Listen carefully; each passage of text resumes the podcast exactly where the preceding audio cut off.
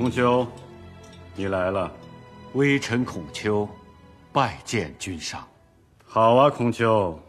寡人听说，你任中都宰不过一年光景，使中都的面貌大变，路不拾遗，夜不闭户。君上，微臣说过，如果用周礼治国，一年可有小成，三年必有大成。寡人希望，你能将自己的主张推向整个鲁国。臣不在其位。不谋其政，嗯，这个不难嘛。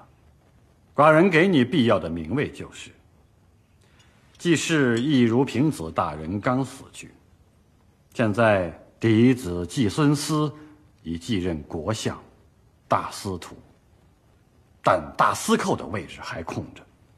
三桓都想推举自己的人担当，寡人倒想把这重任给你担当。求德伯才浅。愧难胜任，寡人支持你，让你和你的弟子重整鲁国，推行礼制，改变现在你所说的“君不君，臣不臣”的现状。